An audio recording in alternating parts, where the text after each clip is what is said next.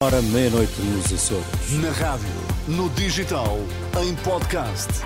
Música para sentir, informação para decidir.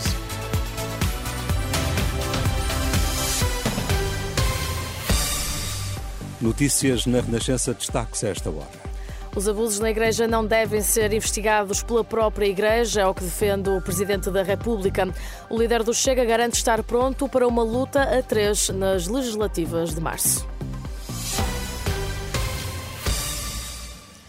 André Ventura promete uma mudança e garante estar pronto para uma luta a três nas legislativas de março. A entrada para a sexta convenção do partido, esta sexta-feira em Viana do Castelo, Ventura promete soluções para o país. Estando à beira de uma eleição geral nacional, o Chega deve ter a responsabilidade de dizer que quer governar, que propostas tem para governar e quem tem para esses governos. E esta não é uma mudança nos objetivos do partido, porque estes foram sempre, mas é uma mudança no caminho que devemos fazer a partir de agora. Portanto, o meu dever, enquanto candidato a presidente do partido, é nestes três dias dizer ao que vimos que soluções temos da saúde, à habitação, na segurança, na justiça, no combate à corrupção, mas dizê-lo com firmeza para que todos saibam ao que vão. André Ventura, que continua sem revelar os nomes a integrar as listas do partido para as eleições, mas garante que vão reunir figuras de diferentes partidos. A sexta convenção do Chega decorre até domingo em Viana do Castelo.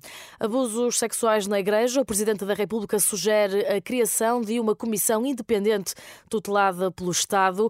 Marcelo Rebelo de Sousa reuniu esta sexta-feira com a Associação Coração Silenciado no Palácio de Belém. Segundo a Associação de Vítimas, Marcelo Rebelo de Sousa defendeu que é responsabilidade do Estado o problema das indemnizações, mas não deixou de reconhecer que a Igreja tem de tratar do assunto. No domingo, a associação é recebida em Fátima pela Conferência Episcopal e António Grosso espera que os bispos assumam responsabilidades. Também à Igreja nós temos que pedir exatamente a mesma responsabilidade quer no que diz respeito à, à, sua assunção de responsabilidade coletiva enquanto instituição para indemnizar materialmente, reconhecendo as, as provas testemunhais que são dadas e não as provas uh, materiais, porque essas não existem. Nós, uh, em 1950, 1960, 1970, esquecemos de levar o telemóvel para o confessionário para filmar, portanto, só temos as provas testemunhais. E também queremos que a lei canónica que reconheça que é um absurdo haver prazos de prescrição limitados para uma coisa que na Igreja é considerado um pecado. António Grosso, uma das vítimas recebidas esta sexta-feira em Belém e que vão ser recebidas no domingo pela Conferência Episcopal em Fátima. O Hospital Amadora Sintra acionou o plano de contingência. A unidade quer assegurar resposta aos utentes com infecções respiratórias que precisem de internamento. Com um total de 804 camas, o hospital reconverteu 36 do departamento cirúrgico destinadas a doentes provenientes da urgência e contratualizou 25 camas no setor privado. E são cada vez mais os doentes com gripe a dar entrada nos cuidados intensivos.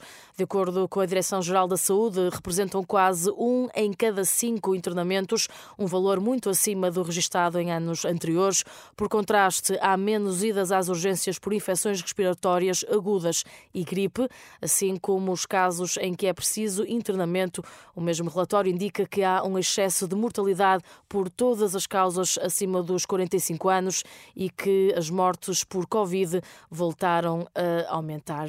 A vacinação sazonal gratuita contra a Covid vai ser alargada. Quem tem entre os 18 e os 59 anos e a vacinação gratuita e sem necessidade de receita médica contra a gripe eh, aumentou para o grupo etário dos 50 aos 59 anos. A atualização anunciada pela DGS tem efeito a partir de segunda-feira.